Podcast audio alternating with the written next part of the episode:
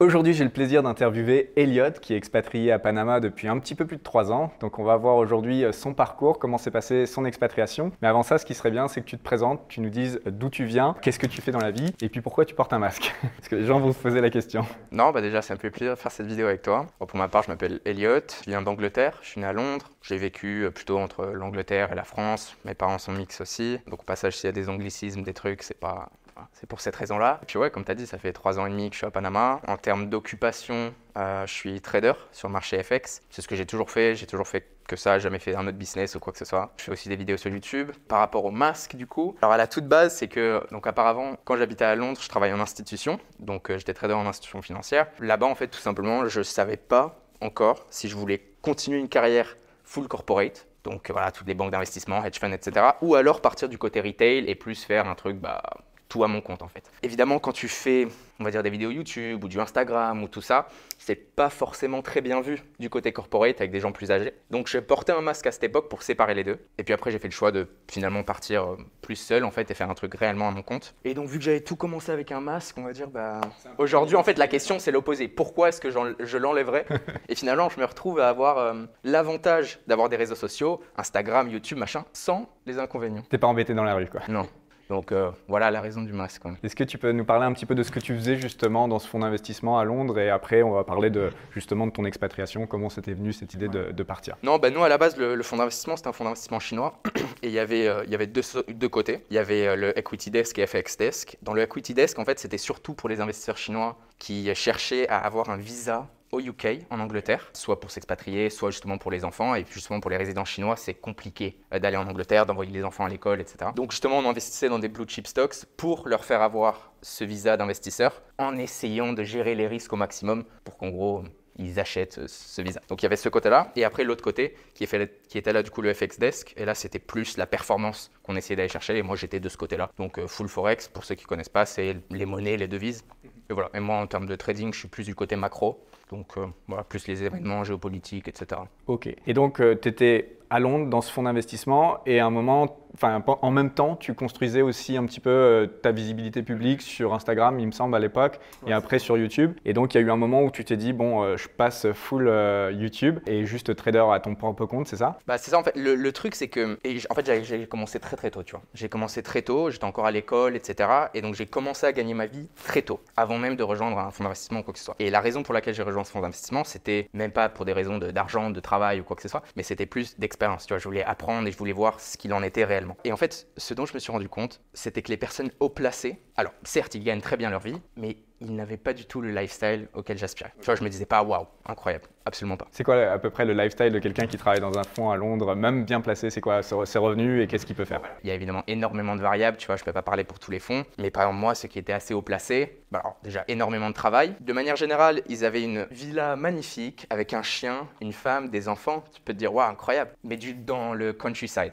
à 3 heures de Londres. À 3 heures de Londres, loin. Tous les matins, enfin, tout, euh, généralement le lundi, pour la semaine, ils prennent le train, ils viennent à Londres. À Londres, ils ont un appart pas fou, puis ils travaillent toute la semaine, et puis après le week-end ils rentrent, voilà, ils ont une BMW, genre ça fait pas rêver, tu vois, c'est cool, c'est très bien. Du coup tu t'es dit euh, j'aspire à plus Ouais, voilà, c'est ça, et puis surtout en fait je me rendais compte que j'étais probablement en capacité de gagner bien plus seul, tu vois. Et c'était un truc que même au début je comprenais pas parce que, enfin tu vois, les, les head of asset management, etc., ils, étaient, bah, ils avaient plus d'expérience que moi, ils étaient meilleurs que moi, tu vois. Et je leur disais, mais j'ai l'impression que moi je peux faire des dingueries en fait. Pourquoi t'as fait ça? Enfin, pourquoi tu, tu, te bloques comme ça? Et tous leur réponse était, bah, tu sais, avec l'âge, on a des responsabilités, j'avais un gosse, voilà, etc., pas de risque. Ah ok, je comprends. Mais donc voilà, donc je me suis dit, tu sais quoi, je suis jeune, j'ai pas envie de partir dans ce délire. Donc tu es resté deux ans, quelque chose comme ça? Ouais, un, ouais, presque deux ans.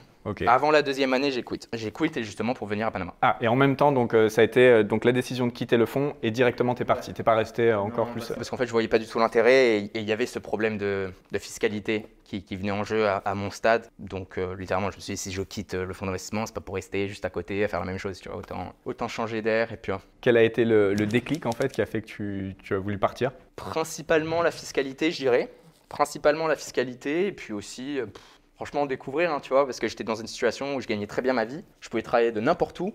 Je me disais, qu'est-ce que, qu'est-ce que je vais foutre à rester là? En plus, Londres, c'est extrêmement cher, tu vois. C'est vraiment cher, cher, cher, cher. J'habitais sur, à South Kensington. Putain, mais je, je, payais cher de loyer pour vraiment un truc pas fou, quoi. Ouais. Euh, pas fou. Et c'est vrai que quand souvent je regardais à l'époque sur Airbnb, les appartes, dans d'autres endroits, tu vois, même euh, je regardais pas mal Malaisie, tu vois, différents endroits, y avait des trucs de fou pour le même prix. J'avais trop le mort d'être Qu'est-ce que je fais là? Qu'est-ce que je fais là? Qu'est-ce que je fais là? Ça a été le déclic, ouais. Et une question que je pose souvent, si en Occident, donc euh, pour ton cas en Angleterre, il y avait eu 0% d'impôt, est-ce que tu serais resté ou quand même tu avais cette envie euh, de découvrir quelque chose de nouveau? Si je suis honnête avec moi-même, je serais probablement resté sur le coup, parce que je connaissais rien d'autre. Et bah, à Londres, j'étais plutôt content quand même, j'avais une très bonne vie, etc. Donc si du jour au lendemain, tu me disais, le problème de la fiscalité ne se pose plus, bon, pourquoi aller chercher ailleurs? Maintenant, avec les connaissances que j'ai aujourd'hui, l'expérience que j'ai aujourd'hui, non. Parce que tout simplement, en fait, quand tu, tu restes, que ce soit en Angleterre ou tu restes en France, tu toujours, t'es, t'es bloqué en fait. Tu as l'impression que bah, c'est le mieux, c'est super, etc. Et c'est que quand tu bouges qu'en fait, bah, les barrières, elles s'ouvrent et tu te dis, ah ouais, non, en fait, euh, tu vois, il y, a- des choses, c'est- bien mieux à l'étranger, quoi. Donc euh, non, aujourd'hui, même s'il n'y avait pas juste ce truc de fiscalité, du moins pas maintenant, euh, peut-être quand je suis plus âgé, etc., je, je vais me caler avec une femme, des enfants et tout, peut-être. Mais bon, là, tout de suite, euh, non, clairement pas. Clairement pas, et en plus, tu vois, je me dis toujours, j'ai cette capacité euh, que bah, beaucoup d'entrepreneurs en ligne, etc., ont de pouvoir gérer mes affaires de n'importe où, et je suis jeune, j'ai de l'argent, j'ai voilà, un peu tout. Putain, mais profite, quoi, tu vois Ouais, bien sûr. profite, qu'est-ce que je vais me bloquer Explore le monde. où. Voilà, c'est ça, tu vois. Et, et à chaque fois, je me demande, je me dis, si je parlais à quelqu'un d'âgé et qui voyait ma situation, le premier truc qu'il dirait, c'est, mais profite, tu vois. Fais ça, va là, découvre, machin. Donc, j'essaye de euh, forward think comment je vais penser quand je serai plus vieux, tu vois. Donc, Et du coup, euh, pourquoi Panama? Comment tu as choisi Panama? Est-ce que tu avais plusieurs destinations en tête? Euh, Qu'est-ce qui a fait que tu es arrivé ici en fait?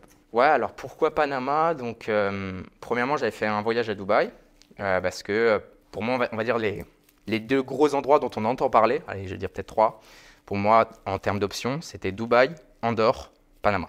Andorre, je me suis dit cool si je voulais être dans une situation où je voulais vraiment rester en Europe, peut-être j'avais des affaires ici, etc. Et puis, alors, la fiscalité est bien plus intéressante, mais on n'est pas à zéro non plus à Andorre. Donc Andorre, hmm, moyen. Je me suis dit peut-être quand je suis plus âgé. boring à la longue. euh, Ouais, voilà. Quand je suis plus âgé, why not? Dubaï, j'avais énormément d'amis qui étaient à Dubaï, donc une bonne option. Mais je t'avoue, je...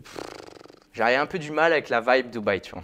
Un peu du mal avec la vibe Dubaï. Ouais, les, les, les personnes, etc. En fait, Dubaï a beaucoup d'avantages. Pour moi, un des énormes avantages, c'est le networking. Euh, donc pour les entrepreneurs, ceux qui ont des agences, ceux qui font des trucs, des machins, c'est vraiment pas mon cas. Ouais, Genre, quand tu es euh, en je- solo, que tu aimes bien être dans ta bulle. seul, je peux pas être plus seul en fait. Euh, Tu vois, je suis dans, ma, dans mon bureau, je travaille, je trade, c'est tout ce que je fais. Donc j'ai pas besoin de ce truc networking, donc Dubaï ne sert à rien dans ce cas-là. Et donc pour moi, Panama avait un peu le. Ça réunissait tout.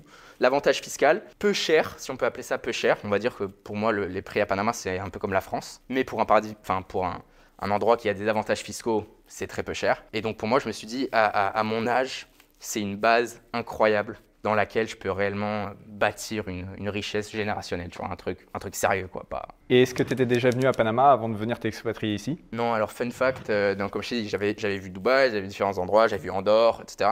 Panama, j'ai jamais vu, mais en fait, je suis très analytique, statistique, tu vois Moi, j'ai fait mon, mon Excel, j'ai vu tous les pour, j'ai vu tous les contre. Panama, c'était validé, j'ai pris mes affaires, j'ai contacté avocat, banquier, immobilier, tout ça en avance. Je suis parti à Panama 8 jours. En 8 jours, j'ai tout fait, je suis rentré, et puis après, je suis revenu, j'avais un appart, j'avais la banque, j'avais tout.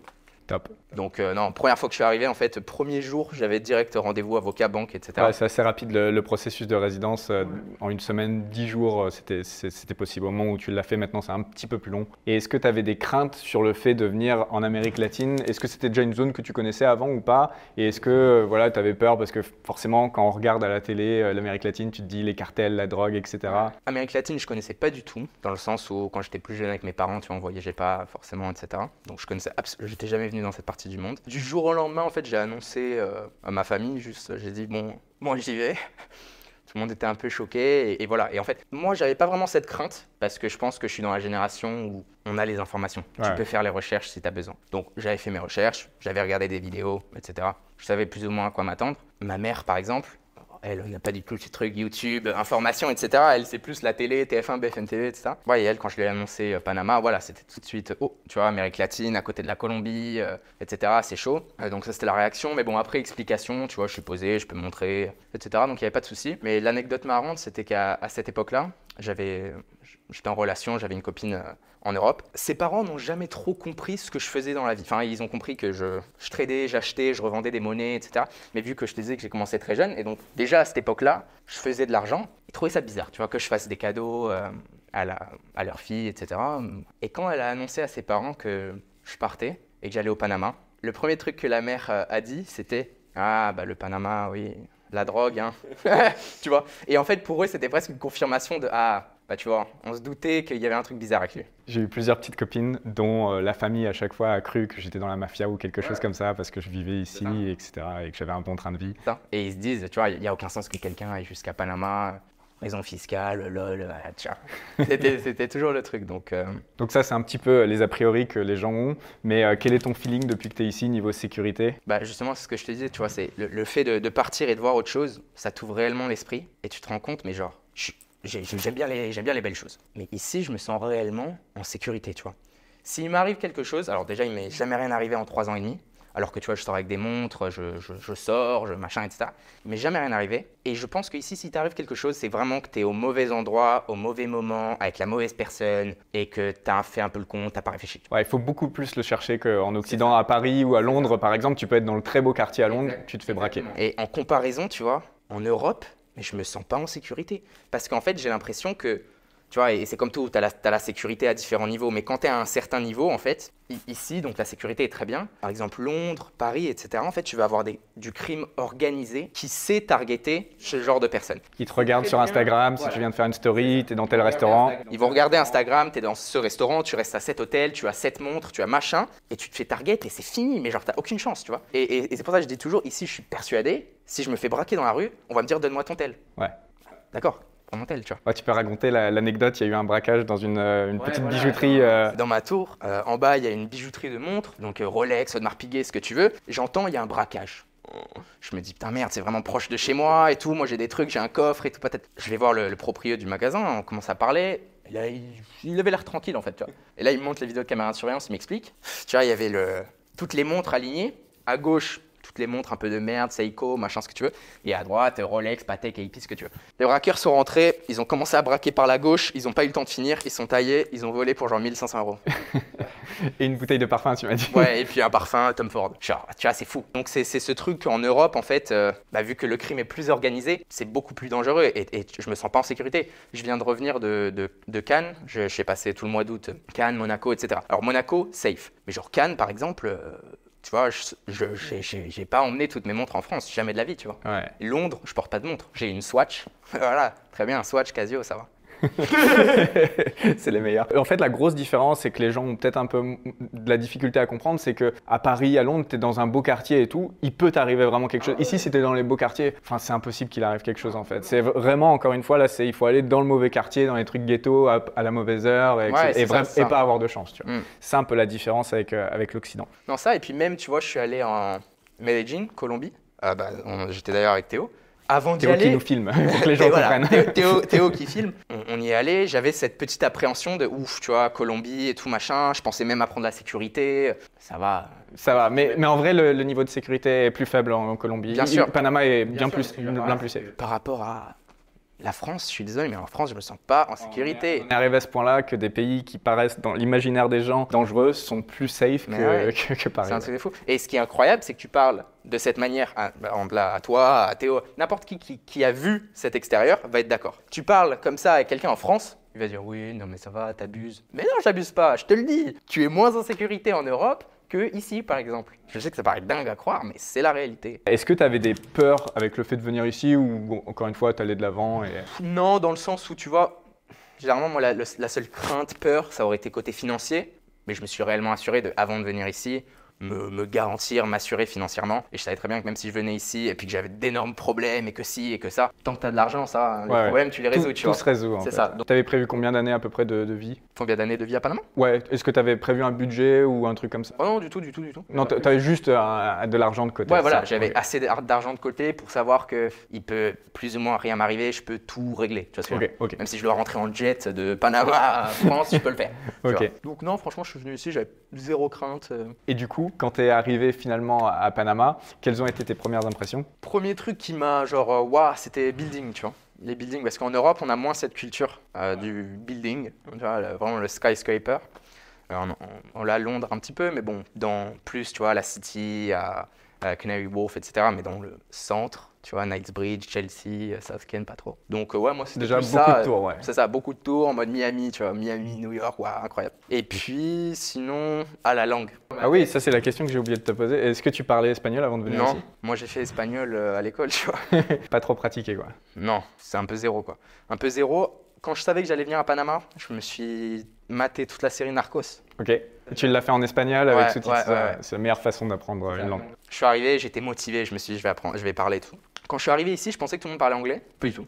Ça, j'étais choqué. Vraiment, parce que je- dans ma tête, je me suis dit Panama, fi- finance, etc. Tout le monde va parler anglais, pas du tout. Les banques, oui. Avocats, oui. Alors sinon, le reste, c'est tout espagnol. Et en fait, dès que je suis arrivé, tout l'espagnol que je pratiquais, c'était avec des trucs chiants. Tu vois, assurance, trucs de voiture, trucs de banque, trucs de résident, machin. Donc l'espagnol, ça m'a saoulé direct. J'ai détesté. Pendant deux ans, j'ai rien parlé espagnol. Ça m'a... j'ai horreur. Et après deux ans, je commençais à avoir pas mal de copines, tu vois, latinas. Et donc là, ça a Ah, là, je, je euh, t'ai entendu parler tout à l'heure, euh, tu parles super bien espagnol maintenant. Ouais, c'est bon. Ouais, ouais, c'est bien. Et donc Très là, bien, en, très bien. en pas longtemps, c'est bon, là, je suis, je suis calé en espagnol. Top. Et du coup, donc, euh, si on revient aux premières impressions, les grandes tours, un petit peu ville à l'américaine, c'est ça Ouais, c'est un peu le feeling que tu as eu. Au niveau de, est-ce que tu étais, euh, on va dire, agréablement surpris ou juste euh, tu t'attendais à ça, tu avais déjà regardé des vidéos, des walking sur YouTube ou des choses comme ça? Alors, moi, le truc que j'ai vraiment bien aimé ici, c'est la diversité, tu vois. C'est que tu passes du tout au rien. Et euh, tu vois, on a souvent, euh, tu sais, à l'école, généralement en géographie, là, tu as cette photo de tour de luxe avec un terrain de tennis, un mur et des bidonvilles. Alors déjà, je crois que cette photo-là a été prise ici, mais en fait, j'aime bien ce contraste. Ce contraste que tu n'as pas, par exemple, à Dubaï. En fait, Dubaï, c'est trop aseptisé, je trouve. Tout est luxe, tout est incroyable. Mais du coup, ça Bah, Après, par quartier, si tu sors de- sûr, des- gros quartiers, ouais. c'est- Bien sûr, mais tout est comme ça, du coup, je trouve que les choses perdent un peu sa valeur, tu vois.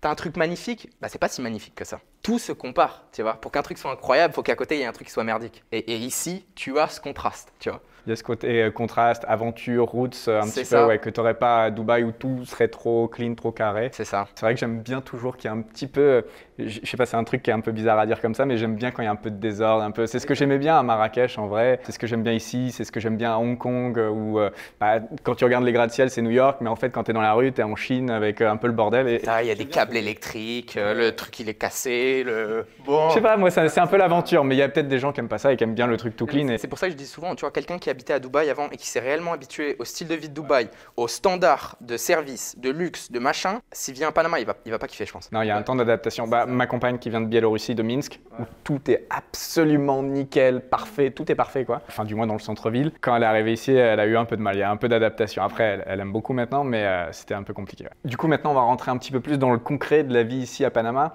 Est-ce que tu peux nous parler de quel est ton budget euh, mensuel pour vivre ici et qu'est-ce que tu conseillerais un petit peu à quelqu'un qui, qui regarde la vidéo, qui voudrait s'expatrier ici en termes de, de budget Ouais, euh, bah, comme tu sais, sur ça, je crois qu'on est assez similaire. Moi, je calcule vraiment toutes mes, mes affaires, ce qui rentre, ce qui sort, etc. Donc, je peux te dire un chiffre exact. Sur 2023, ma dépense moyenne mensuelle, elle est à 17 500 dollars par mois. Mais ça prend en compte les voyages, quand je suis en Europe, les machins, les trucs. Donc, si on prend réellement un mois où je suis ici, que je fais pas de voyage, que j'ai pas une dépense spécifique de quoi que ce soit, je dois être entre 10 000 et 12 000. 10 12 000, un truc comme ça. 10 12 000, mais après, je vis, je vis bien. Tu vois, Il vit très bien, il vit dans une des meilleures tours de la voilà, ville. j'ai un bel euh, appartement, très bel appartement. voiture, euh, sortie, copine. Mobilier Roche-Beaubois. Enfin, Mobilier Roche-Beaubois. ouais, voilà. Enfin, il vit très bien quand même. Non, non, t'es t'es dans le haut du spectre des gens qui, qui viennent ici, il faut le dire. quand même. Si t'es plus tranquille, tu peux vivre bien euh, pour 4000 en vrai. hein. Ouais, c'est ce que je dis souvent, entre 3 et 5 000 dollars par mois de dépenses. Euh, c'est là où tu as le bon range pour avoir un lifestyle très très sympa ici, vraiment très sympa. Ouais, non, c'est ça. Et puis après, en autre conseil pour les personnes qui veulent s'expatrier, pour moi, c'est vraiment d'avoir un, un matelas de sécurité avant, tu vois. Parce que, ah, là, je- on parle de Panama, mais que ce soit Panama, que ce soit Dubaï, que ce soit où tu veux, combien de personnes on voit quand même arriver? Tu vois, ils ont un peu de côté, peut-être qu'il y a un business qui a marché, ils ont fait un coup, Ah, ils ont etc. fait un coup, c'est souvent ils ont pas, ils ont un peu de côté de ce coup qu'ils viennent de faire. Ils viennent de faire un coup, ils ont un peu de côté, ils viennent ici, ils commencent à se peindre, il n'y a plus rien qui rentre. Ah, Six mois après, retour à la case départ, tu vois. Essayez d'être à, à la hauteur de, de vos revenus, tout simplement. Il y a, il y a des gens à qui ça monte, la tête, à, monte à la tête pardon, de s'expatrier dans des destinations un peu comme ici, Panama, Dubaï, etc. et qui vont prendre un plus gros penthouse que ce qu'ils. Enfin, par rapport à. Ils, ils venaient d'un appart euh, standard en France, ils se prennent le penthouse en venant ici. Bah, prenez un, un appart correct, soyez confortable, mais peut-être euh, n'allez pas au-dessus de vos moyens. C'est ça, le, le conseil que j'aurais, c'était que de, de manière générale, le, le bonheur, la satisfaction, ça vient d'une augmentation de ton, euh, de ton lifestyle ou quoi que ce soit, mais progressif. C'est pas ce, de, tu passes de là à là, là tu pars en couille. hein. Tu vois? Alors que si tu fais de là à là, à là, à là, à là, à là, ça va. Mais du coup, si tu viens ici, par exemple, ou à Dubaï ou à machin, va pas prendre. euh, et c'est exactement ce que tu viens de dire. Les gens viennent, ils prennent le penthouse, etc. Pourquoi? Parce que les autres qui sont ici ont le penthouse, ont cet appart, ont le truc. Mais non, compare par rapport à ce que tu avais avant, tu vois. Si avant, tu avais un appart étudiant à Toulouse, et que tu t'expatries à Dubaï, mais euh, n'importe quel appart euh, un peu mieux, mais déjà c'est bien, c'est un upgrade. Déjà tu es allé à Dubaï, tu as un appart qui est mieux, etc. C'est pas la peine de prendre un truc de malade. Tu auras l'année d'après pour prendre un truc mieux. Tu vois, tu peux toujours upgrade petit à petit. Et même si du jour au lendemain tu fais un coup, tu gagnes tout ça, augmente pas ton lifestyle de tout ça. Tu l'augmentes petit à petit, tu vas être content dans tous les cas. C'est une augmentation, tu vois. Et puis il y, a un- il y a un truc dans la vie, ça va être un peu plus philosophique comme passage dans la vidéo, mais c'est aussi d'être content avec ce qu'on a. Et c'est un truc qui est très dur, mais c'est important parce que sinon on finit tout le temps malheureux, quoi. on veut toujours plus. Moi, j'ai pas bougé là, tu vois, de cet appart depuis, euh, depuis 5-6 ans, et pourtant je pourrais, euh, enfin, je pourrais prendre n'importe quel appart dans cette ville. Ouais, je te rejoins totalement et je pense que c'est un excellent conseil. Si on doit revenir sur la thématique du budget, est-ce que tu peux nous dire un petit peu comment tu le splits ton budget là sur les 10-12 000 Qu'est-ce qui va à la location de l'appartement à la nourriture, peut-être euh, aux autres dépenses que tu peux avoir et sorties, etc. Si tu peux nous dire un petit peu les pourcentages. Ouais, euh, bah en loyer, moi ici je suis à 3007. Après j'ai une cuisinière à temps plein à la maison, donc ça c'est genre 1000. Après la nourriture, donc c'est pas moi qui fais les courses, c'est elle, mais euh, je, je crois que je suis à 250 par semaine, donc 1000 encore. Donc là t'es déjà à 5007. tu vois. J'ai un coach sportif, c'est 1000. Ça fait 6007, les trucs de voiture et tout. Quelques sorties, quelques restos, Beaucoup de cash, de... Ouais, après un peu des conneries à droite à gauche, tu vois, mais... euh, et t'arrives à 10 000 facile. Ouais. Ouais, ça, ça monte extrêmement vite. hein. Mais ce que je veux dire par là, c'est que tu vois, j'ai quand même du staff, j'ai des trucs, j'ai des machins. Ouais, T'es pas obligé de dépenser autant. Si tu viens plus tranquille, tu peux très bien prendre un appart à 1004, faire tes courses toi-même, cuisiner toi-même, enfin, vivre normalement, et puis tu à 3-4 000, tu vois. Tu peux trouver un coach moins cher, par exemple. on a eu cette discussion hier. On paye pas tout à fait le même prix pour le coach. Il y a des coachs à beaucoup moins cher à, à Panama. Non, mais surtout, c'est. bah, les gens, ils vont dire c'est insultant, le mec qui paye 1000 balles de coach. Ah, ça, fait, ça fait pas longtemps, ça fait que deux mois. On se retrouve dans un an. On verra. On, fera une interview dans un an. Et est-ce que tu peux nous parler un petit peu de la nourriture, justement, puisque ceux qui nous regardent, la majorité euh, sont en France. La nourriture, c'est sacré. C'est souvent le truc qui manque le plus aux gens qui partent de France. Qu'est-ce que tu en as pensé Euh, Comment tu organises un petit peu euh, ça? Ouais, donc, bah, comme je t'ai dit, moi de base, ma famille c'est d'Angleterre, donc j'ai peut-être un tout petit peu moins. ce Le palais fin, ouais. Voilà, j'ai peut-être un tout petit peu moins, mais quand même, j'aime les bonnes choses. Et euh, quand je suis ici, bah, alors comme je t'ai dit, vu que j'ai euh, quelqu'un qui me cuisine, etc., bon, ça va, c'est bien. Mais quand je rentre en France, par exemple là, pendant le mois d'août, les restos, les machins, bah, incroyable. Incroyable. En comparaison, non, c'est pourri. C'est pourri, mais, euh, mais bon, c'est quand même bien, tu vois. C'est quand même bien. mais le truc, c'est par exemple, tu vois, les restaurants high level, t'as vite fait le tour, hein, sinon. Je te donne un exemple, mais quand je vais à Londres, quand j'atterris, j'ai toujours une petite liste d'endroits où je suis en mode Oh putain, maintenant que je suis à Londres, faut vite que j'aille manger là, j'adore. Faut que j'aille manger là, j'adore. Faut que j'aille manger là, j'adore. Paris, pareil. Sud de la France, pareil. Dubaï, pareil. Ici, c'est un des seuls endroits où genre, il n'y a pas un truc où je me dis Ah, il y a que à Panama que je peux manger ça, c'est trop bon. Ah, Il y a quand même quelques adresses. Je te trouve dur là sur ce coup-là. Quoi? Hasard. Oh, mais rien de.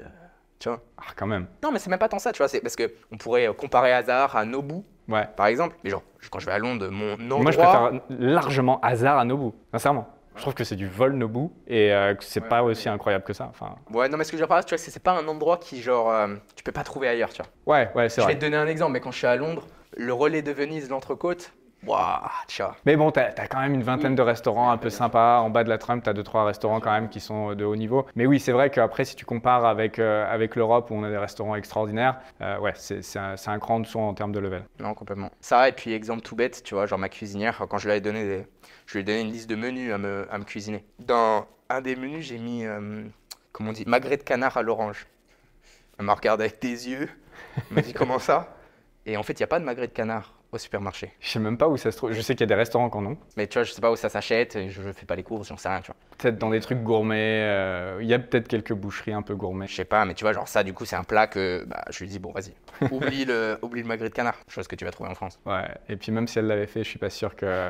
En fait, c'est ça le truc, c'est que les, les aliments ont un peu un goût ici. C'est pas, pas pareil que, que la saveur qu'on peut avoir des légumes, qu'on peut avoir euh, des légumes italiens, français euh, ou au Maroc euh, où j'ai pu avoir les meilleurs légumes du monde. Ici, c'est pas, pas pareil, clairement. ouais. Mais bon, après, tu t'en sors quand même puisque tu restes. Si, si c'était imbouffable et tu. Oui, bien sûr, bah, de toute façon, c'est ce que tu dis souvent, je dis souvent, mais t'as jamais d'endroit parfait. hein, Ouais. donc, euh, Donc la nourriture, ouais, c'est c'est souvent un des points faibles ici quand même. Ouais. Moi, je, je considère l'avoir à peu près résolu avec ma petite vingtaine de restaurants que j'aime bien. J'ai une petite liste de restaurants que j'aime bien. Voilà, ma compagne qui, qui fait à manger et ça va, on arrive à faire des choses qui nous plaisent. Euh, en mangeant, en allant acheter les produits dans des gourmet stores un peu, tu vois, ou au foodie, etc. Tu arrives à trouver quand même de la cam de bonne qualité. C'est pas aussi accessible. euh, on va dire que à Paris, tu descends, euh, t'as as le fruit primeur, etc. C'est tout est extraordinaire. Ici, si tu vas au premier truc, c'est ça va pas être bon. Quoi. Il faut aller au bon petit marché, au bon endroit. Il faut avoir les, les providers. Pour te donner un ordre d'idée, on parlait de budget et machin. euh, en course, je donne à la cuisinière 250 euros par semaine. Ouais. Ça fait 1000 euros par mois. Je suis seul, j'habite seul. Des fois, j'ai une copine à la maison, mais. euh, Enfin, ça me- je sais pas, mais ça me paraît énorme. Je pense qu'en France, un célibataire, il doit dépenser 400-500 balles dans sa bouffe, peut-être euh, moitié moins. Je sais pas, aucune idée, mais. Maintenant qu'on a vu euh, la nourriture, on va parler un petit peu des activités ici. Donc, qu'est-ce que tu fais quand tu n'es pas en train de trader, en train de travailler dans ton appart? Est-ce que tu as des activités, des choses que tu aimes bien faire à Panama? Est-ce que tu voyages? Au Panama ou dans les pays limitrophes Voilà, si tu peux nous parler un petit peu euh, lifestyle, activité. Bon, en vrai, j'ai pas mal d'amis qui habitent euh, ici, beaucoup d'amis qui sont dans ma tour aussi. Donc, généralement tranquille, tu vois. Soit ça vient à la maison, soit je vais chez eux, soit on sort boire un verre, soit machin. J'aime bien, j'aime bien les dîners, tu vois, avec une copine, etc. Ça fait un peu sortir. Ça, ouais, non, en termes de, de voyage. Alors, Panama, j'ai fait différents endroits dans Panama, mais on va dire que c'est, vu que c'est pas extrêmement développé, c'est une galère. Genre, c'est une galère et c'est plus simple de prendre un avion, d'aller dans un autre pays et faire un truc que d'aller à 3 heures de route à une plage. C'est vois, ça. genre, c'est vraiment plus compliqué et après, ça coûte plus cher. Mais oui, ça coûte plus cher et ça va être moins bien. En fait, la semaine prochaine, je vais à Punta Cana. Et euh, av- avant de prendre le, le billet d'avion, je disais, bon, allez, je vais faire découvrir à ma compagne euh, Contadora, tu vois. Donc, c'est à, je sais pas euh, combien de temps, peut-être deux heures de bateau, un truc comme ça. L'enfer, le bateau. Tu peux y aller en avion, dans des tout petits avions, elle en a peur. Donc, voilà, il n'y a, pas trop de solutions. Et ça coûte une blinde. Et, et ça va être moins bien. Donc, on va à Punta Cana, ça prend 2h45 d'ici et, ça va être beaucoup mieux, en fait. C'est pas développé. En fait, c'est ça qu'il faut que les gens comprennent, c'est que ça coûte cher et que les hôtels sont pas très développés. Après, il y a un hôtel là qui vient d'arriver à, à Bocas del Toro qu'il faudra essayer, le Viceroy, qui peut-être va changer un peu le, le game, mais euh, c'est timide, quoi. Ça, ça arrive tout doucement. Mais voilà, tu vois, tous les endroits en mode beau Airbnb ou genre hôtel privé, boutique, etc. que j'ai vu ici. J'étais en mode, ah, sympa. En plus, c'est à Panama, c'est là où j'habite, incroyable. Je regarde, faut que je prenne un petit avion privé pour aller sur cette île, puis un hélico pour aller là-bas. Ça me coûte 8000 euros pour un week-end.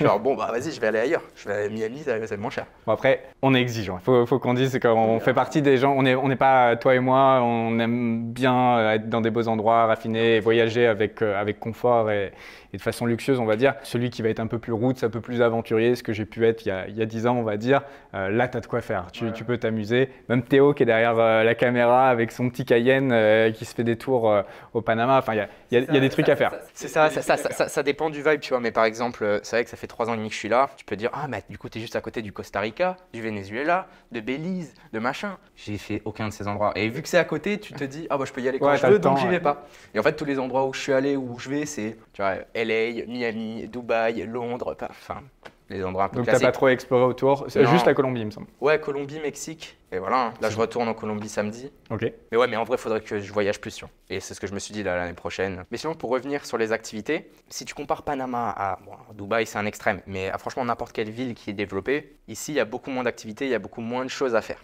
Donc d'un côté, c'est moins bien. Mais de l'autre, bah honnêtement, pour moi, c'est justement Panama, c'est une bonne base pour travailler. Parce qu'il y a moins de tentations. Tu es dans une bulle, tu es beaucoup moins sollicité. T'es bien moins sollicité, c'est pas en mode euh, tous les trois jours, ah, il y a ce truc, il y a cette soirée, viens, on va là, viens. Non, il y a- il se passe pas grand chose. ou telle personne qui arrive, parce qu'à Dubaï, en fait, c'est un hub, donc tu as tout le temps un pote qui passe par là, et donc tu es très sollicité. Ici, euh, personne passe par hasard, en fait. C'est ça. On vient de voir ou on vient s'installer, mais euh, Ouais. c'est pas, pas Et pour c'est le truc que j'aime bien aussi ici, c'est que euh, C'est tranquille un peu. Voilà, personne vient t'embêter. Personne vient t'embêter. T'es là, t'es tranquille. Certes, y a pas grand chose à faire. Si j'ai envie de faire quelque chose, je vais ailleurs. Tu vois, même les soirées, par exemple, ici, à la base, j'aime bien sortir. Ici, franchement, je sors pas. Parce que je suis pas fan du vibe. Donc je préfère aller, euh, bah, que ce soit Miami, je préfère aller en Europe, je préfère même Medellin, Colombie, c'est mieux. Généralement, les, les budgets euh, sortis boîte, ça a tendance à allumer parce qu'en plus, tu es, bourré, tu vois, donc tu dépenses, tu regardes pas trop, etc. Bah ici, c'est vrai que tu vois, c'est une dépense que j'ai pas. Ouais. Que j'ai pas parce que c'est pourri. Et... T'as déjà essayé, t'es déjà sorti dans des clubs ici? Oui, non, complètement, complètement. Mais en plus, c'est pas du tout le même. euh, tu vois, genre Miami, euh, Londres, Monaco, ce que tu veux, c'est genre euh, qui a la plus grosse table, qui va envoyer le plus, Star Wars, Dompé, machin, truc. Ici, c'est pas du tout cette culture, Ouais. Ici, euh, franchement, si tu me donnes une mission de dépenser plus de 3000 en une soirée, c'est impossible. Genre impossible. Si en achetant une voiture. Ouais, voilà, en achetant, en achetant un truc. Mais t'achètes en- un dans une truc. soirée, c'est vraiment compliqué. Ou alors, si tu le fais, enfin, il n'y a aucun intérêt. quoi. Pourquoi tu ferais ça? Je sais pas. Ouais, non, je pense que bah après, ça, ça- ça correspondra peut-être à d'autres personnes. Tu vois, il y a des gens qui aiment ce truc un peu plus festif euh, avec les locaux, etc. J'imagine. Je, je sais pas, je suis jamais sorti en boîte ici, donc euh, je, je suis pas un bon témoin. Mais ça doit être plus local, j'imagine. Ça doit être un peu plus latino euh, et pas forcément euh, show-off de table ou de, de networking, etc. qu'il peut y avoir dans un club à Monaco ou que C'est ça. Donc, c'est un peu moins mon vibe. Mais franchement, ça me dérange pas du tout parce que justement, en fait, ça me fait dépenser moins. Ah, moi, c'est un, truc que j'ai trouvé ici. C'est vraiment cette bulle où il n'y a pas trop de sollicitations, pas trop de, trucs à faire. Mais en vrai, c'est aussi qu'on veut pas. Si, on- si on veut, il y a quand même. Enfin, toi, t'aimes bien louer des yachts. Il y en a. Tu vois, t'es pas obligé d'aller à Dubaï. Il y en a. Bon, c'est pas aussi bien qu'à Dubaï et c'est sûrement un peu plus cher, j'imagine. Mais t'en as des jet skis, t'en as. euh, toutes les activités sportives, il y a. Euh, donc, enfin.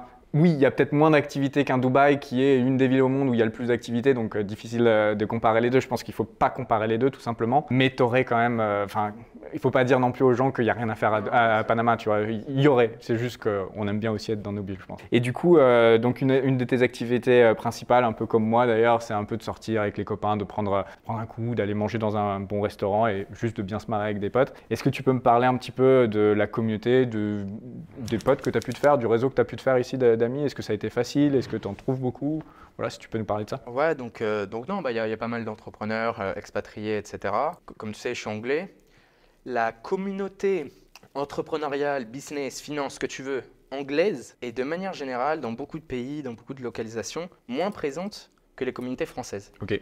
Alors, je sais pas si c'est quelque chose euh, dû à la langue. Tu vois, genre le français, la majorité des personnes qui parlent français, c'est quand même des Français. Tu dire, il y, a- il y a des Canadiens, etc. Mais de manière générale, c'est des Français. Alors que anglais, bon, des personnes qui parlent anglais, il y a tout le monde, tu vois. Donc ça, peut-être ça réunit moins. Mais voilà, c'est vrai qu'à Dubaï, il y a une grosse communauté française. À Panama, il y a quand même une grosse communauté française. Anglaise, pas tant que ça. Facile ou pas de, de te faire des amis quand t'es arrivé Euh, Comment ça s'est passé? Ouais, franchement, en fait, j'ai jamais essayé de me faire des amis ici, mais en fait, juste tu tombes sur des personnes. Bah, même non, hein, c'était. on est- Nous, on s'est croisés au, au golf. euh, tu vois qu'il y a des activités. Ouais. Fais C'est- top golf. euh, donc, on, on shootait un peu des balles Ouais. au practice. Donc, ouais, voilà, tu vois, des, des trucs comme ça. Tu, tu nous as entendu parler français. Et encore une fois, le truc français qui. Ouais. Ici, quoi dire de plus sur la communauté? Bah, Comme on comparait avec Dubaï, mais il y a, il y a moins ce truc networking, il y a moins de monde. hein. Ouais, ouais. C'est sûr, il y en a quelques-uns. C'est peut-être plus simple aussi. Tu vois, y a pas de, euh, ça part pas dans tous les sens. Quoi. Ça part pas dans tous les sens. Les relations sont assez saines aussi, j'ai trouvé. Ouais, il y a beaucoup de scams à Dubaï quand même. Ouais, le nombre ça. de personnes que tu entends. qui... Mais, mais, mais mec, moi, je, je, te- je- je te dis pas combien d'argent j'ai perdu à Dubaï. hein. Ah ouais? Bah, truc d'arnaque et tout. euh. Ok. C'est un truc de fou en fait. Euh, Et en fait, vu, je pense, vu que le, le- le coût de la vie est bien plus cher, il y a beaucoup de personnes, tu vois, qu'on parlait qui font un coup, etc. Et qui se retrouvent à être, euh, avoir des, des- des dépenses mensuelles qui sont énormes par rapport à ce qu'ils ont. Et du coup, ils se retrouvent à devoir faire des dingueries pour subvenir à leurs besoins, tu vois. Chose que ici, je trouve, il y a un peu moins. Un peu moins, ouais. Quelqu'un qui n'a plus ou qui gagne plus, bah juste il part. Tu vois, va pas faire des dingueries ici. Quoi. Donc ça, je dirais le seul peut-être bémol, c'est que alors il y a des entrepreneurs, il y a des entrepreneurs qui font de l'argent ici, mais euh, je trouve que ici, à partir d'un certain montant de revenus ou de patrimoine ou de ce que tu veux, tu as vite l'impression de faire partie du haut du panier. Tu dire C'est pas, tu regardes partout et tu te dis, waouh, ce gars, il fait ça et machin incroyable, lui, waouh, dinguerie. T'arrives vite à ce niveau-là où il n'y a plus rien que tu ne pourrais pas t'acheter, il Ouais. n'y a plus grand-chose qui t'impressionne. Chose qu'à Dubaï, Singapour, Hong Kong, Londres, euh, t'as as toujours Tu des mecs que tu peux regarder en haut. Ici, euh, ça peut paraître prétentieux ce qu'on est en train de dire, mais c'est vrai qu'il n'y a, pas grand monde. euh, ouais. ça. Les- Mais et- après, tu as, des t'as des évidemment, gros gros poissons. C'est juste qu'en fait, aussi la, la grosse différence peut-être en avec ces pays-là. Ouais. Ah, en business en ligne, ouais. Ouais. Mais sinon, si on parle de- en termes de, de fortune, de net worth, euh, je pense qu'il y a plein de très gros poissons ici. C'est juste que c'est beaucoup plus sous les radars. Les mecs sont. euh, tu n'as pas l'impression, tu leur donnes pas l'heure dans la rue. Les mecs, ils pèsent euh, 20 millions, tu vois. Ouais. Il y en a beaucoup aussi. Je pense qu'en termes de, de profil d'entrepreneur, je ne sais pas si tu vas être d'accord avec ça, ça, c'est qu'il y a un peu deux trucs. Il y a euh, les entrepreneurs un peu web, euh, jeunes comme ça. Il y a moins d'entre deux que tu pourrais trouver justement à Dubaï. Et après, tu as les, gros, gros mecs qui sont ici, qui sont tranquilles, euh, un peu sous les radars. Je sais pas si tu es d'accord un peu avec cette définition en termes de, profil qu'on peut trouver ici. Non, complètement d'accord. Mais du coup, c'est pour ça, quand je disais, dans, dans les plus jeunes, en business en ligne, etc., je trouve peut-être c'est le petit truc qui me manque ici, c'est de d'avoir des personnes vraiment que genre I look up to, tu vois, et je me dis putain, lui il est Enfin, genre, faudrait que je passe la deuxième, tu vois. et là, en fait, j'ai rien qui me motive à me dire, faudrait que je passe la deuxième. Au contraire, je me dis, bah, ça, je suis large. ouais. On va parler un petit peu euh, de la santé maintenant. C'est également un sujet qui préoccupe toutes les personnes qui veulent s'expatrier quelque part. C'est à chaque fois de comment ça va se passer. Est-ce qu'il y a des cliniques? Est-ce qu'on peut, euh, on peut se faire soigner? Ou est-ce que euh, c'est, on te laisse mourir devant l'hôpital? Est-ce que ça coûte trop cher? Voilà, Avant d'arriver, moi, j'avais pris des, assurances santé, tu vois, internationales, qui prend en compte aussi les US, machin. Donc, même quand je voyage, s'il m'arrive quelque chose, je suis assuré à ce à ce niveau-là. Je savais pas trop à quoi m'attendre quand je suis arrivé, mais bon, tu vois, je suis jeune, j'ai pas, je suis jamais malade, etc. Donc je m'en fous un peu. Mais quand je suis arrivé, tous les pépins que j'ai eus, c'est incroyable. Je suis désolé, c'est incroyable. Les cliniques, elles sont ultra propres. T'envoies un WhatsApp, t'as un rendez-vous direct. C'est trop bien. Et genre, je me fais jamais soigner en Europe, hein, jamais de la vie. Parce qu'il y a toujours ce truc des gens qui nous disent Ah, vous êtes expatrié fiscal, vous retournez en Europe pour vous faire soigner. Mais oh non, je vais pas en Europe pour me faire soigner, jamais de la vie. L'anecdote que j'ai, c'était l'année dernière, je voulais aller voir, je crois que c'était un dermato ou un truc comme ça. Et j'étais euh, j'étais en Europe à ce moment-là. Donc je regarde, je trouve dermato, j'appelle, je dis Oui, bonjour, j'aimerais un rendez-vous euh, là. Elle me dit Oui, j'en ai un pour genre dans deux mois, tu vois, trois mois. Ouais. T'as le temps de mourir. Je dis euh, non, bah, là je, pars, euh, je pars dans 4 jours, donc non, dans les 4 jours qui viennent. Ah non, c'est pas possible. Je dis, il n'y a pas, pas moyen de payer ou je sais pas. Ah non, monsieur, ça marche pas comme ça ici et tout. Euh, non, d'accord. Je suis rentré à Panama, j'ai envoyé un message. C'est possible d'avoir un rendez-vous? Ouais, 4h30. Genre le, le jour même. Incroyable. J'y vais, il me fait le truc diagnostic, etc. Il me dit oui, il faudrait que tu ailles voir ce spécialiste. Ah, donc là pareil, en France, là, t'en as encore pour 6 mois, tu vois. Je lui dis, du coup, c'est où, c'est quand, comment Puis, oh, bah là, je te montre le troisième. je lui dis que je viens de moi, tu donnes ce papier, c'est bon incroyable. Ah, c'est très pratique. Non, c'est trop bien, franchement. et ici, je trouve, il y a. Alors, il y a. On a deux côtés, il y a une complexité, mais il y a aussi une simplicité qui. non, je vais pas me faire soigner en Europe. Hein. Et puis, plein de personnes qui parlent de, du bien de la France, qui disent oui, mais nous, on a la santé gratuite, etc. Mais tu m'étonnes, tu as la santé gratuite. Et pourri ta santé, tu vois ce que je veux dire? Ici, euh, franchement, ça me, me dérange pas de dépenser. Et du coup, quand tu vas à chaque fois, tu as une assurance ou tu payes? Moi, j'ai une assurance. Mais tu sais, après, il faut faire les papiers, se faire rembourser et tout. Ça dépend des montants, je pense. Tu vois, si, l'addition c'était 10 000 euros, bon, je peux passer une heure à faire des papiers et envoyer les certificats. Ouais. Pour 100 euh, balles, 200 balles, c'est pas rentable, on va dire, de, faire ça. Mais pour s'il y a une dinguerie, je suis assuré. Mais sinon, généralement, je déjà payé. Le sujet suivant que j'aimerais aborder, c'est euh, les femmes ici, puisque euh, l'audience est majoritairement masculine, hein, plus de 80%, 90%. Donc c'est toujours quelque chose qui intéresse les hommes de savoir qu'est-ce qu'ils vont trouver ici, si c'est facile d'avoir des relations, etc. Donc qu'est-ce que tu en as pensé quand tu es arrivé euh, Donc, tu étais célibataire ou pas quand tu es arrivé ici? Non. Mais euh, après, oui. ok. Rapidement, oui. Rapidement, oui. Ok. C'est Latina. Personnellement, j'aime bien les Latinas. Mais je dirais le truc avec les Latinas, c'est que c'est intense. Voilà. Intense. Et si je devais euh, imager ça, ça serait le feu, tu vois. ok. Le feu. Mais donc, le feu, bah, il y a des positifs et il y a des négatifs, quoi. Et donc, pour moi, ici, c'est, on va dire, j'ai l'impression, mais deux mois de relation avec une Latina, c'est l'équivalent de cinq ans avec une Européenne. Du côté positif, comme du côté négatif, les, mais les, embrouilles, les engueulades que tu vas avoir en deux mois avec une Latina, c'est ce que tu vas avoir en six ans avec une, une femme française, quoi. Et ici, c'est le truc, c'est que c'est électrique, tu vois. C'est électrique et ouais, pour moi, les, des latinas incroyables, mais bon, après toi, avoir des verres volés dans l'appart. Dans euh. Ah, t'as eu des situations à ce point-là? Ouais, franchement. ça, peut être, euh, ça peut être sanguin quand même. Non, très très sanguin. Mais après, bah, tu vois aussi en tant qu'expatrié, ici, genre, je pense qu'on a beaucoup de, tu vois, de, positif qu'une femme recherche que les locaux ne vont pas forcément avoir. Donc il y a une, euh, une compétition qui est injuste. Donc non, ça c'est. C'est très facile d'avoir une copine ici. C'est très facile d'avoir une copine ici, mais voilà, comme je dis, faut faire attention à pas rentrer dans, dans le vice, on va dire, dans même l'addiction, j'ai envie de dire, dans le vice où, bah, comme je disais, c'est tellement intense que, waouh, ça te, si tu t'embarques, euh, ça peut vraiment t'embarquer, tu vois. Donc faut, faut rester tête sur les épaules, tranquille, et savoir être euh, émotionnellement stable. Ok. Et donc au bout de trois ans et demi, est-ce que tu es stable ou pas encore? Euh, Ouais, bah, petit à petit. Hein, j'ai, non, j'ai pu avoir des, copines plus long terme ici. Hein, pu avoir des copines plus long terme ici, mais bon, là, Aujourd'hui, je préfère profiter, tu vois, être, plus tranquille et puis me focaliser aussi sur, euh, sur, mes affaires, parce que de manière générale, ça a tendance euh, aussi à t'affecter. Ça demande beaucoup de temps. C'est des aspirateurs à énergie. Ouais, ouais, c'est ça, c'est ça. Et il y a, y a, un temps pour tout. Il y a un temps pour tout, mais là, tout de suite, euh, non, j'ai envie de chill, je profite à droite à gauche, j'essaye de pas trop me prendre la tête. Et que ça dure pas trop longtemps non plus, justement pour éviter ces, euh, ces carnages et ces crises de folie euh, que les latinas ont tendance à être connus pour. J'ai envie de dire. Donc globalement, ton expérience avec les femmes ici, euh, bonne. Parce que je sais qu'on n'a pas toujours dépeint un bon tableau euh, de, de Panama sur la chaîne, notamment avec Tonio. Enfin, j'ai pas mal d'amis qui n'aiment pas euh, forcément le, le style qu'on peut trouver ici, euh, le fait qu'elle soit quand même souvent euh, bien en chair ou bien en forme. Non, bah c'est vrai, vrai qu'il y en a beaucoup, bah, surtout les Panama, genre panaméennes, tu vois. Ouais. Après, toutes les colombiennes, Venezuela et tout. Enfin, franchement, il y en a des biens, c'est comme partout, tu vois. Oui, oui, oui, bien sûr. Mais bon, tu as, cherchés. 60% de la population qui est obèse. Donc, de facto, quand même, tu as beaucoup de filles qui sont vraiment en chair et c'est un petit peu un, un souci euh, pour ceux qui aiment les, les filles un peu euh, minces, quoi. Non, c'est ça. Je dirais si, on va dire ton style, c'est euh, Europe de l'Est, euh, Russie, Ukraine, blonde, yeux bleus. Oh, bah, ici, mais vraiment, c'est mort. Il n'y en a pas, quoi. Question suivante que je voudrais te poser, c'est qu'est-ce qui te manque de l'Angleterre et euh, de la France un petit peu aussi, puisque tu y as passé euh, pas mal de temps? Est-ce qu'il y a des, des choses, hors la nourriture dont on a déjà parlé, euh, qui te manquent ici? Parfois, je dirais, c'est le côté peut-être un peu lifestyle que tu peux avoir en Europe. Je pense notamment, tu vois, voiture, euh, etc. Ici, avec la qualité des routes, euh, pff, tu vois, j'aime bien les voitures, mais ici, il n'y a aucun intérêt. Il n'y a, pas de sens d'acheter des trucs de fou. Chose que, voilà, si tu habites dans le sud de la France ou à Londres, tu peux avoir Belle ce petit voiture, tu peux la rouler. Tu vois, et puis sinon, euh, je dirais, pour moi, l'Europe, c'est incroyable en suivant les saisons, en fait, en dépendant des saisons. Genre, le sud de la France, juillet, août, la guerre. Tu vois, incroyable. L'hiver, tu vois les trucs de ski et tout, magnifique, génial. Sud de la France, mois de mars, c'est nul.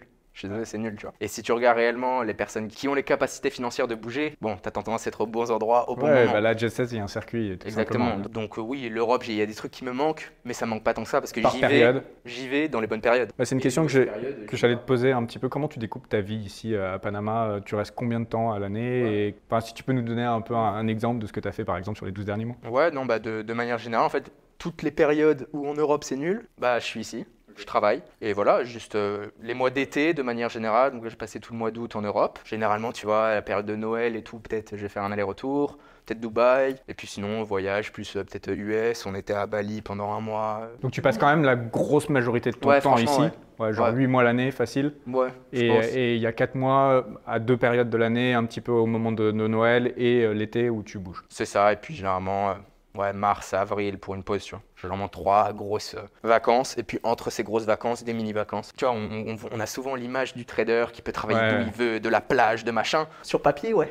Sur papier, ouais. en fait, c'est ce qui fait réalité, rêver au départ, mais euh, finalement, euh, quand tu arrives à. Non, tu le fais pas. T'es pas efficace en fait. Bah, en plus, t'es pas efficace. Ouais. Essayez de travailler sur une plage euh, avec le, le réseau qui va être pourri, avec euh, le, le soleil sur l'écran, il fait trop chaud, t'es en sueur. Enfin, c'est épouvantable. Non, le, le- le lifestyle qu'on vous vend, euh, cocktail. euh, Ouais, ouais. non mais ça, et tu vois, chez, chez moi, bah, t'es t'es déjà venu, mais tu vois, j'ai vraiment mon bureau, j'ai plusieurs écrans, j'ai mes services de radio Squawk pour avoir toutes les nouvelles économiques euh, en temps réel. Enfin, j'ai plein de choses Ouais. que quand je voyage, bah, j'ai plus, tu vois. J'ai plus, et du coup, je suis pas aussi performant sur les marchés. Et donc, si je suis pas aussi performant sur les marchés, est-ce que je vais vraiment risquer mon argent? Hmm. Tu vois, c'est pas un business où tu as juste du upside, tu as aussi du downside. Donc, euh, faut, faut faire attention. Et c'est pour ça, souvent, quand je pars en vacances, je trade pas. Et c'est ça, moi aussi, le problème pourquoi je voyage pas autant que je pourrais. Il y a aussi ce côté où tu te sens en camping dès que t'es pas chez toi, dès que t'as pas ton setup, tu vois. Et tu travailles, c'est un peu bancal, t'es pas confortable. Et en fait, quand, quand tu te déplaces comme ça, tu construis pas. Tu fais que de la maintenance. Je sais pas si tu as, remarqué la même chose. Et donc, c'est pour ça que, pareil comme toi, je reste bien un bon 8 mois ici. ouais. Et puis on dit souvent, si quelque chose n'évolue pas, c'est que ça meurt. Ça stagne et ça descend. ouais. Et d'ailleurs ici, beaucoup de personnes font de la maintenance, hein, et ça fait trois ans qu'ils font de la maintenance. Il faut toujours pousser et, et faire grossir. Du coup, on a vu ce qui peut te manquer euh, de l'Europe. Maintenant, j'aimerais te poser la question un petit peu dans l'autre sens. Qu'est-ce que tu aimerais qu'il soit ici, qu'on qu'on pourrait ajouter en fait à Panama pour que ça soit encore meilleur, ton expérience de vie ici? Pour moi, ce serait une qualité de service, parce que bah, faut savoir que Panama, c'est un petit pays. Et euh, j'avais eu cette conversation avec un ami euh, il y, a quelques, il y a quelques semaines. Tu vois, premier truc que je me suis rendu compte ici, c'est que tout est très lent. Tu vois. Tout est très lent, tu demandes quelque chose, toujours c'est mañana, donc euh, demain. Tout est- c'est comme ça, ça rend un peu fou, tu vois. Surtout, bah, avant ça, comme je te disais, je venais de Londres. Tout, c'est comme ça. Je viens ici, je suis- j'ai tendance à être un peu comme ça. Ça t'apprend à être patient. hein. Et tu vois, en Colombie, par exemple, il y a moins ça. Et je pense que c'est parce que Panama, c'est tellement petit qu'il n'y a pas réellement de compétition, tu vois. Ouais. Donc, je, je te dis une bêtise, tu veux refaire ton carrelage, tu vas avoir une société ou deux. Bah, ils vont prendre leur temps, ils vont te faire un devis. euh, Super cher. Super et tu prends, tu prends pas, ils s'en foutent. euh. Voilà, et c'est, ils s'en foutent parce qu'il n'y a pas de compétition. De toute façon, si tu vas pas avec eux, tu vas avec qui? Personne, tu vois. Alors qu'en Europe, en Colombie, machin, en fait, vu qu'il y a de la compétition, eh ben, tout le monde essaie d'être le meilleur, tu vois. Et ici, il n'y a pas trop ça. Donc ça, c'est un peu la mentalité du pays, mais euh, ça va être difficile à changer là pour le coup. Enfin, impossible à changer, mais sinon, je dirais le côté culturel, tu vois, qu'on a beaucoup en Europe. Je te dis une bêtise, j'aime bien les, euh, les orchestres. Ouais, orchestre philharmonique et tout, incroyable. Ici, euh, Non. Tu peux voir un orchestre Non. philharmonique. Bon, et à côté de l'ambassade de France, il me semble qu'il y a de temps en temps un truc, mais enfin, on peut pas dire qu'il y a une scène culturelle. Et, et moi, c'est vraiment le truc qui me manque le plus ici, c'est vraiment d'avoir quelques musées et expositions euh, de niveau international, euh, d'avoir un petit peu de théâtre, tu vois, d'avoir deux, trois trucs. Il n'y a pas. Il n'y a pas du tout de culture ici. Et ça, c'est vraiment le truc qui manque. ouais. Et est-ce que tu peux nous dire, sur les trois ans et demi que tu as vécu ici, est-ce que tu as eu des galères, voilà, des mésaventures, une arnaque, un truc euh, Je sais pas si tu as quelque chose que tu, de négatif que tu pourrais dire sur ton expérience de tes trois ans ici? Je, je crois la première voiture que j'ai achetée ici, en fait, je suis arrivé. Donc, comme je t'ai dit, en plus, je connaissais rien du pays. J'arrive avec mes grands pieds. Et en fait, dans ma tête, j'ai regardé Panama en Google Earth. J'ai vu qu'il y avait beaucoup de jungle et tout. Je me suis dit, moi, j'arrive ici, il faut que j'achète un 4x4. Je vais faire des week-ends en jungle et tout, ça va être incroyable. Premier 4x4 que je trouve et tout, énervé, je me dis ouais, incroyable et tout. J'achète j'achète tout en cash, je fais aucun test, je fais rien. J'achète le truc, je le garde et puis je crois, euh, je sais pas, quelques mois après, il tombe en panne et en fait, il y avait full problème. Il y a tout à refaire dessus. Exactement. Et puis surtout, je vais pas en jungle en fait. tu vois ce que je veux dire En fait, t'es en ville et dès que tu sors de la ville, c'est pas développé. Genre, tu vas pas y aller à la machette, tu vois, y a aucun sens. Donc bon, ça c'était une idée de, une idée de con que j'ai pu avoir. Mais bon, j'ai appris de ça. Donc après, les autres voitures que j'ai pu acheter, bah ça coûte 100 balles. Je le donne à mon garagiste. Il fait un check. Si c'est tout good, j'achète. J'avais un Porsche Macan S que j'ai accidenté ici, à la casse direct. Donc gros accident quand même avec trois voitures et tout. Donc ça c'était une galère. Mais en vrai, pas tant que ça. Parce qu'encore une fois, ici, tu vois, c'est beaucoup de contacts et tout. Donc si tu as les bons contacts, les bons avocats, les bons trucs, euh, le problème Je est crois que réglé. tu en es même sorti gagnant avec l'assurance et tout. euh, Ouais, on m'a, on m'a remboursé la voiture, j'ai fait 10 000 euros de profit dessus. Tu vois. All good. Enfin, franchement, les, les problèmes se règlent vraiment facilement. Je vais te donner une anecdote. Il y a, il y a tout, tout juste un mois, j'ai fait venir ma grand-mère de France, tu vois, pour lui passer une semaine euh, à Panama. Et tu vois, elle adore voyager, mais elle voyage pas beaucoup, elle n'a pas forcément le budget, etc. Donc c'est le plus grand voyage de sa vie qu'elle est venue ici. Donc elle avait des étoiles dans les yeux, etc. C'était incroyable. Un dimanche, j'ai voulu l'emmener à un petit village, euh, tu sais, un peu genre touristique, euh, voilà, je sais pas quoi. Pueblito, je crois que ça s'appelle. Ok. Et euh, donc, faut aller un peu en dehors de la- de la ville, etc. On y va. Et sur le chemin du retour, il y a un nid de poule dans la route. Et tu vois, c'est le problème ici. Il y a un nid de poule, mais, mais légendaire, le, le nid de poule, tu vois. Moi, voiture bien basse et tout. Pah Tu vois, les, les- des grosses jantes, donc les pneus tout fins. Paf Le pneu percé direct, il explose. Tac. Donc là, je m'arrête sur le côté. En plus, j'étais pas dans un bon quartier du tout, tu vois. J'étais pas dans un bon quartier avec ma mamie, un dimanche, à 10h du mat. En Porsche GTS Turbo. Voilà, tu vois, la galère. Et genre là, ma grand-mère, tu vois, elle, était, elle avait un peu peur. Elle était en mode, ah putain, mais on est dimanche en plus, genre, oh là là, la galère, etc. Franchement, en deux appels, j'ai appelé un gars qui a un magasin de pneus. J'ai dit, ouais, euh, Kefa, t'es ouvert? Il m'a dit, non, j'ai fait, ouvre, j'ai un problème. Ok, j'arrive. Genre, franchement, en 30 minutes, tac, la voiture est arrivée, on m'a soulevé. J'ai fait le retour avec ma, ma mamie dans la voiture, je pense qu'on peut même mettre des vidéos. Ça, on arrive au truc, il m'a changé le truc, vite, vite, voilà, problème résolu en une heure et demie, tac, tac, hop, c'est fini, tu vois. Mec, t'as le même problème sur une autoroute en France, T'as le même problème dans le désert à Dubaï avec une Rolls par exemple. voilà. Par exemple. Je pense qu'on peut aussi mettre des photos Voilà, là. on pourra mettre des photos. Oui, on a eu la bonne idée. Je pense que la communauté aux ATV n'en a pas connaissance, mais ceux qui te suivent sur Instagram ont dû le voir. On a eu la bonne idée vers 16h de se dire qu'on irait bien voir le désert de Dubaï. On, on était avec quoi? Rolls-Royce Wraith. et euh, voilà, on allait faire du 4x4 là-bas. Idée de merde. On a, on a cramé le W12. Beau souvenir. Oui, oui, beau souvenir. Non, très très belle story. Ce qu'il faut retenir de Panama, c'est que quand on a de l'argent, les contacts, en fait, tout se résout très facilement et il n'y a pas grand chose qui est un grand problème en fait. Et c'est ça, ça c'est un truc que j'aime vraiment bien et que j'avais pas autant là sur les, les mois que j'ai passé à Dubaï. où C'était plus difficile Ah ouais, en fait ouais. d'avoir un peu un passe droit, un truc. Ici vraiment, tu as quelques contacts, un peu d'argent, tout est facilité. J'ai pas envie de dire que t'es intouchable, mais genre, euh, franchement, t'en es pas loin. hein. Ouais, tu, tu peux bien slalomer, avoir ce que tu veux. C'est ça. Et euh, ouais, non, franchement, moi, c'est le truc presque principal que j'aime avec Panama. C'est ce sentiment de liberté. genre. Même tu vois, au moment où j'atterris, je passe la douane. Tu sais, je sais pas, je sais pas mais dans n'importe quel pays, je vais aux US, même en France, UK, euh, Dubaï, tu passes la douane, t'as toujours ce petit. Hmm, t'as rien à te reprocher, mais tu Ouais. t'as toujours ce petit truc. Ici, mais le, le douanier, je lui dis salut euh, frérot, comment ça va et tout. Et, et tout est comme ça, tu vois. Je te fais arrêter par la police, c'est pareil. Salut frérot, nan. tout est tranquille, facile, tout se règle. Ouais, c'est agréable. Ça, c'est incroyable. Pas prise agréable. de tête. Pas prise de tête, Et euh, maintenant, ce que j'aimerais euh, aborder, c'est un petit peu le futur. Comment tu vois ton futur? Est-ce que pour toi, Panama, c'est juste un passage dans ta vie ou c'est vraiment un endroit où tu te projettes euh, sur le long terme? Long terme, long terme, long terme, non. Ok. Parce que je pense, euh, en fait, t'en as vite fait le tour, tu vois. Et je pense que pour genre build wealth, genre vraiment accumuler de la richesse, développer de ta richesse, machin, ici c'est incroyable. Pour la dépenser, non. C'est vite capé. Ouais, c'est vite capé, tu peux pas. Et, et- et comme je dis, on, on parlait des dépenses, etc. Je t'ai donné mon budget. Sauf si j'allais acheter des trucs chez Gucci tous les jours, des trucs Ouais, débiles. mais, mais ça genre- serait difficile de dépenser plus. Ouais, franchement, en termes de lifestyle, pas bizarre, tu vois, pas mec chelou. Mais euh, tu vois, un peu plus âgé, je pense que bah, plus tu évolues, plus tu as, envie de services, de choses mieux, etc. Et je pense que Panama va caper, tu vois. Enfin, cap déjà, mais c'est juste que actuellement ça, ça me dérange pas. Donc non, je me vois pas faire ma vie ici. Plus tard, j'aimerais avoir une femme, des enfants, faire les choses bien, tu vois. Je me vois pas trop faire ça ici. À ce moment-là, peut-être retourner, tu vois, peut-être la Suisse ou quelque chose un peu plus. euh, vois, les enfants à l'école, peut-être un peu plus tranquille. Et à quel horizon, là, si tu, si tu regardes ta vie, là, maintenant tu- Non, mais Panama, franchement, jusqu'à ce que vraiment ça me saoule ou genre j'ai réellement une raison de partir. Mais je pense même le, le garder en base Ouais. pour, pour très Ça reste confortable, je te promets. Enfin, Ah, c'est ça. j'ai essayé, tu vois, j'ai essayé d'autres Mm. choses, euh, je reviens toujours ici quand même. Ouais. C'est très, très convenient en fait. Donc ouais, mais franchement, je me prends pas la tête. Tu vois. Des fois, je sais plus avec qui je parlais de ça, mais enfin quelqu'un qui me, qui, me- qui me demandait justement cet horizon, mais tu te vois combien de temps à pas J'en sais rien. Si ça me saoule, je pars. Si ça me saoule pas, je reste. C'est la beauté justement d'être dans notre situation, c'est que Ouais, tu ouais. fais ce que tu veux, quand tu veux, où tu veux, avec qui tu veux. Exactement. Exactement. Et si tu devais justement partir, quelles seraient un peu tes options? Tu as dit la Suisse, ça serait, ça serait quelque chose qui t'intéresserait? Ouais, bah alors, quand je suis plus âgé et que je vais vraiment me settle, tu vois, avec une femme, etc., je veux un endroit où il y a un peu moins de tentation déjà, au niveau femme. Parce que bon, c'est tout, c'est en tant qu'homme, voilà, patati patata. Donc je veux peut-être un endroit un peu plus tranquille. T'as fait les conneries quand t'étais jeune, après tu te, tu te poses. L'Angleterre, bah j'aime beaucoup, il y a ma famille, etc. Euh, après, pour moi, en fait, l'Angleterre, le seul problème qu'il y a, c'est le problème de sécurité à Londres. hein.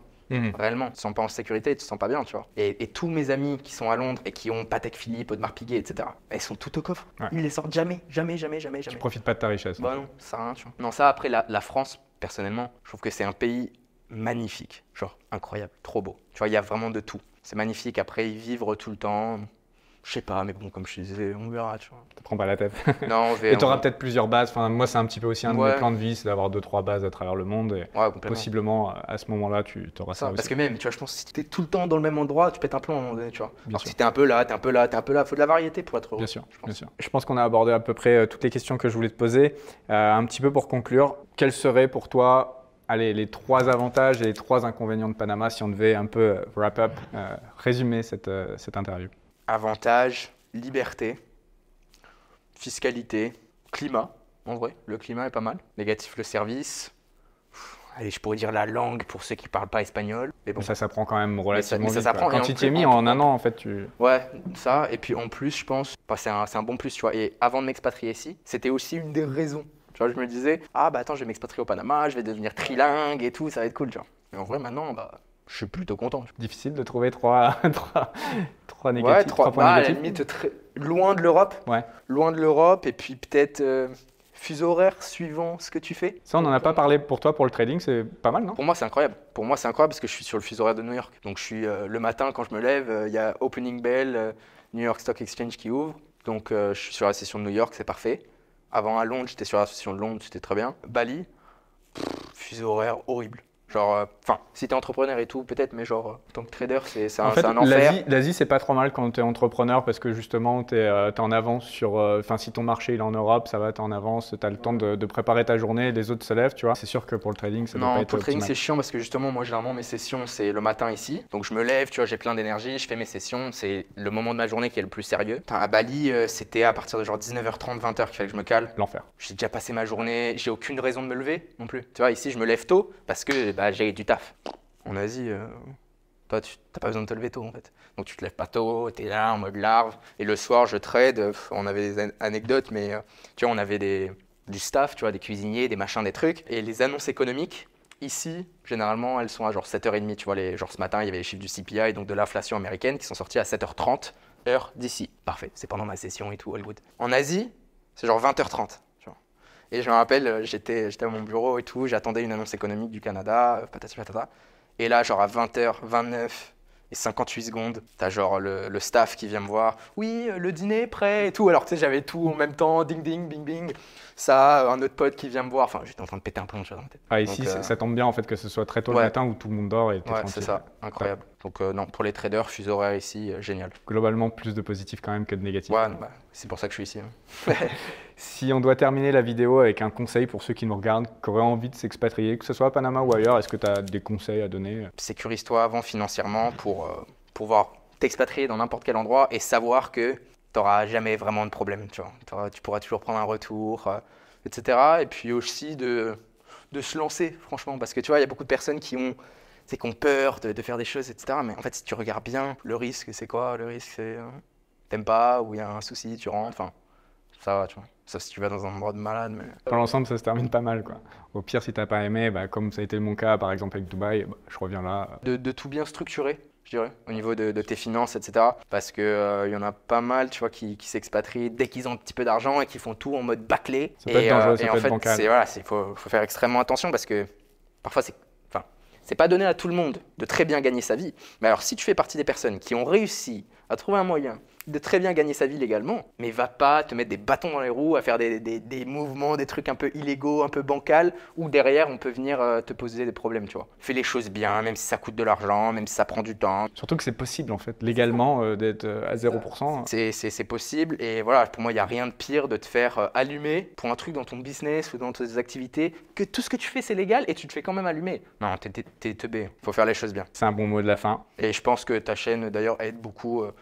à ce sujet-là. Je sais que tu as beaucoup de vidéos sur que ce soit les sociétés offshore, que ce soit les trucs de résidence, etc. Je sais que tu as aussi une format, je te fais une pub tout seul. Hein. Mais euh, ça, moi, je connais euh, Julien euh, bah, depuis un certain temps. Je sais que tu es quelqu'un de très carré. J'ai jamais acheté ta formation directement, mais j'ai pu l'avoir d'amis. Et genre, bah, c'est à ton image, j'ai envie de dire, c'est-à-dire ultra quali, ultra carré. Tu peux regarder les vidéos YouTube de Julien, tu vois un peu comment il est. Je vais pas faire de, de meilleure pub. Il y aura le lien juste en dessous vers ma formation. Il m'a pas demandé, mais honnêtement, ça serait ma recommandation. Hein. C'est très gentil. Toi, d'ailleurs, si on veut te retrouver, on mettra juste en dessous. ouais, c'est ça. Moi, c'est Elliot et oui, Young Trader Wealth, que ça soit sur Instagram, attention aux faux comptes, sur YouTube. Et tu ne donnes pas de signaux, etc. On le non, précise, je ne vends pas de signaux, je fais pas des trucs d'affi, des machins. Voilà, c'est un petit peu tout. Encore une fois, vous retrouverez euh, les liens vers les formations juste en dessous en description. N'oubliez pas les pouces vers le haut si vous avez aimé euh, la vidéo. Et puis également de vous abonner à la chaîne en activant la petite cloche. On se retrouve très bientôt.